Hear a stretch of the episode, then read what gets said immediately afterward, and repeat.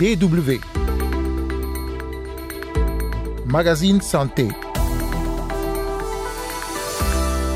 Mettre fin aux inégalités, mettre fin au sida, mettre fin aux pandémies. Cette année, l'ONU-SIDA met l'accent sur l'éradication urgente des inégalités qui alimentent l'épidémie de sida et d'autres pandémies dans le monde. Une éradication qui passe entre autres par la découverte et l'administration des bons traitements. Dans ce magazine, nous nous intéresserons à un traitement injectable contre le VIH-Sida. Puis en seconde partie d'émission, nous irons au Bénin un peu plus d'un mois après la légalisation de l'avortement. Carole Assignon micro, vous écoutez le magazine Santé.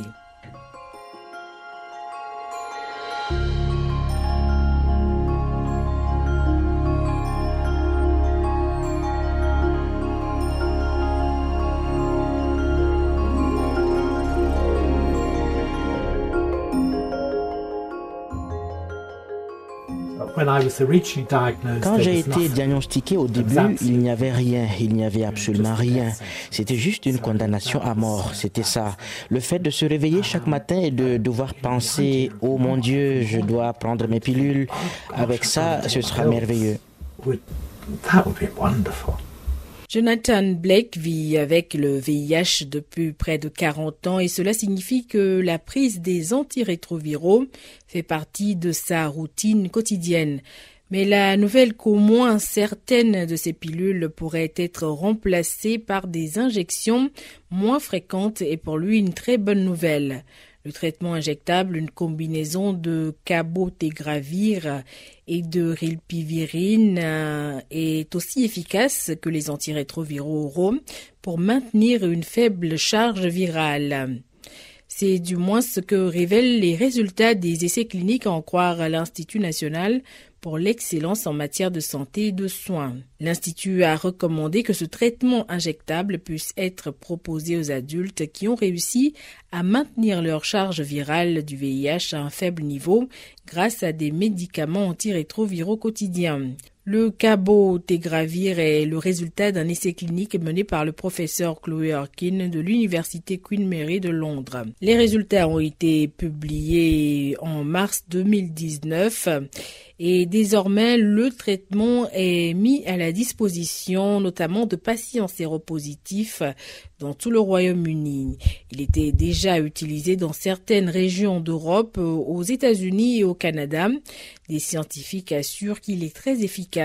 Chloé Orkin. Offrir un traitement de choix pour le VIH en soi a été l'un des grands succès de la médecine moderne. Mais faire passer cela au niveau supérieur et réduire les jours de traitement de 365 à 6 jours de traitement par an, c'est un véritable changement et une nouvelle avancée. Jonathan Blake fait désormais partie des 13 000 personnes en Angleterre qui bénéficient du traitement. Il se souvient quand sa maladie était présentée comme étant sans espoir. Maintenant, il se réjouit que des médicaments lui permettent de mener une vie presque normale. En gros, on m'avait donné six mois à vivre, mais maintenant il y a cette pléthore de médicaments efficaces, dit-il pour conclure. DW peine découvert, il suscite déjà beaucoup d'inquiétudes. Les chercheurs craignent en effet que les vaccins actuels ne soient pas assez efficaces contre le nouveau variant de la Covid-19, euh, Omicron, découvert en Afrique du Sud. Pour le docteur Idinam Amavi chargé de la qualité et la sûreté des vaccins pour le bloc Afrique de l'OMS, il est encore trop tôt pour tirer des conclusions. Dans le contrôle d'une épidémie virale, surtout à ce stade de pandémie, la surveillance des mutations est connue et prise très au sérieux. Sur les échantillons testés positifs, un certain nombre est séquencé pour mesurer à quel moment le virus s'écarte de la souche qui a commencé à circuler et pour apprécier les différentes souches qui sont en train de circuler. Il est trop tôt pour dire que les vaccins qui existent à l'heure actuelle ne protègent plus contre la souche nouvellement découverte en Afrique du Sud. Sachez avant tout que les vaccins déclenchent une réaction active de l'organisme. Donc les mutations n'ont pas le même impact sur les vaccins que sur les médicaments curatifs qui, eux, sont plutôt passifs. L'organisme n'a pas besoin de reconnaître la séquence entière du virus pour réagir. Le vaccin lui présentera des séquences antigéniques et dès qu'il les retrouve sur le virus, il l'éliminera. Tant que la mutation n'a pas remplacé entièrement les parties antigéniques contenues dans le vaccin, il continuera à être efficace. De plus, souvenez-vous que l'objectif de la vaccination actuelle est qu'au plan individuel, le vacciné ne fasse pas de forme sévère de la maladie qui engorgerait les hôpitaux de malades hautement infectieux. L'objectif second est d'atteindre l'immunité collective, soit que 70% de personnes soient vaccinées dans tous les pays du monde. Vacciner le plus de personnes possible, encore faut-il que les vaccins, mais aussi les seringues adaptées soient disponibles. Docteur Edinam Amavi explique. UNICEF prévoit une rupture mondiale de 1,8 à 2,2 milliards sur les seringues autobloquantes 0,3 millilitres. En fait, il faut savoir que tous les autres vaccins euh, nécessitent pour leur administration des seringues autobloquantes de 0,5 millilitres, alors que le vaccin euh, Pfizer euh, nécessite des seringues autobloquantes spéciales de 0,3 millilitres, ce qui offre la possibilité de vacciner une sixième personne avec le flacon. Or, il n'existe pas de réserve mondiale de seringues autobloquantes 0,3 ml.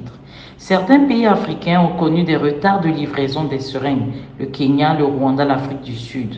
Le modèle de livraison actuel se fait par voie aérienne, implique la voie aérienne, et cela n'est pas viable financièrement. La question d'approvisionnement continu de seringues est donc en cours de discussion pour une meilleure planification en vue d'éviter les ruptures.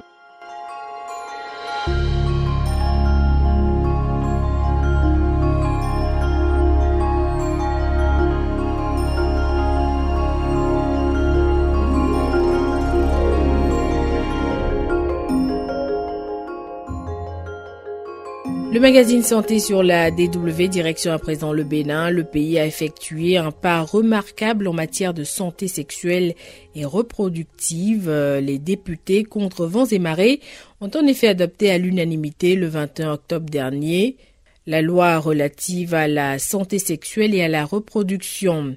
Cette mesure vient élargir les conditions légales de l'avortement, mais un peu plus d'un mois après, les décrets d'application ne sont toujours pas pris. Le point avec euh, notre correspondante à Cotonou, Claire Stéphane Sacramento. Au Bénin, une femme ne pouvait avorter que dans trois cas viol, inceste, malformation. Mais c'était avant.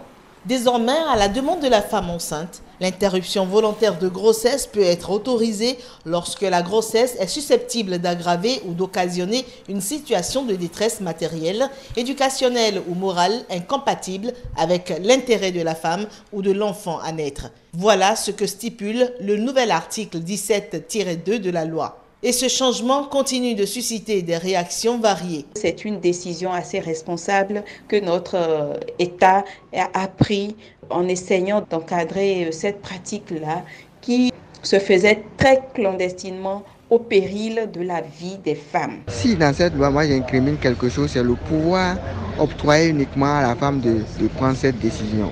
Normalement, c'est la famille ou bien le couple qui doivent décider du sort réservé à une telle situation.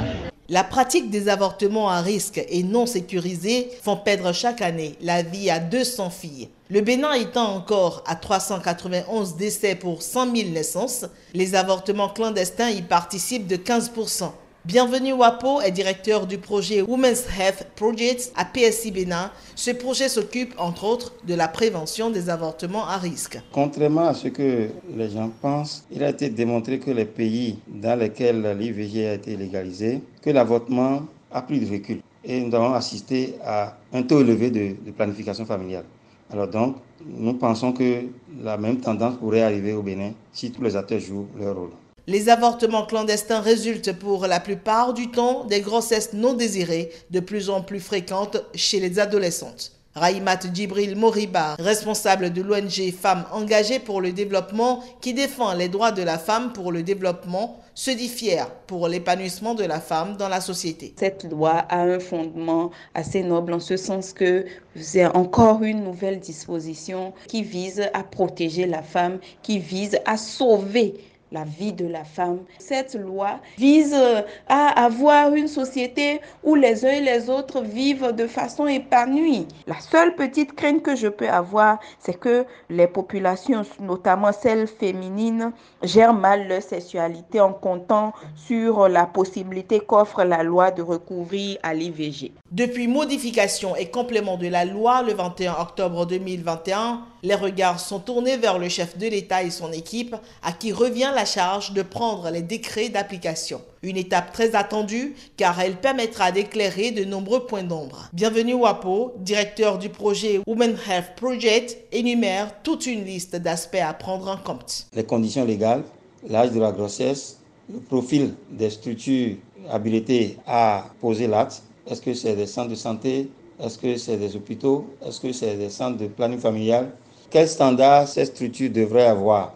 Le personnel qualifié, le plateau technique Est-ce que c'est une sage-femme qui fera l'acte Est-ce que c'est un médecin? Est-ce que c'est le gynéco? Est-ce que c'est l'infirmière de santé? Les centres devraient avoir d'assistants sociaux et de psychologues. Le décret va préciser également l'itinéraire de la cliente, la procédure de mise en œuvre. Pour finir, le décret doit préciser les sanctions en cas de non-respect de tout ceci. En attendant la prise des décrets, les populations s'interrogent aussi sur le coût qu'aurait une telle intervention. Claire Stéphane Sacramento à Cotonou pour la Deutsche Welle. C'est avec ce détour au Bénin que prend fin ce magazine, un magazine que vous pouvez réécouter sur notre site internet dw.com/français dans la rubrique podcast.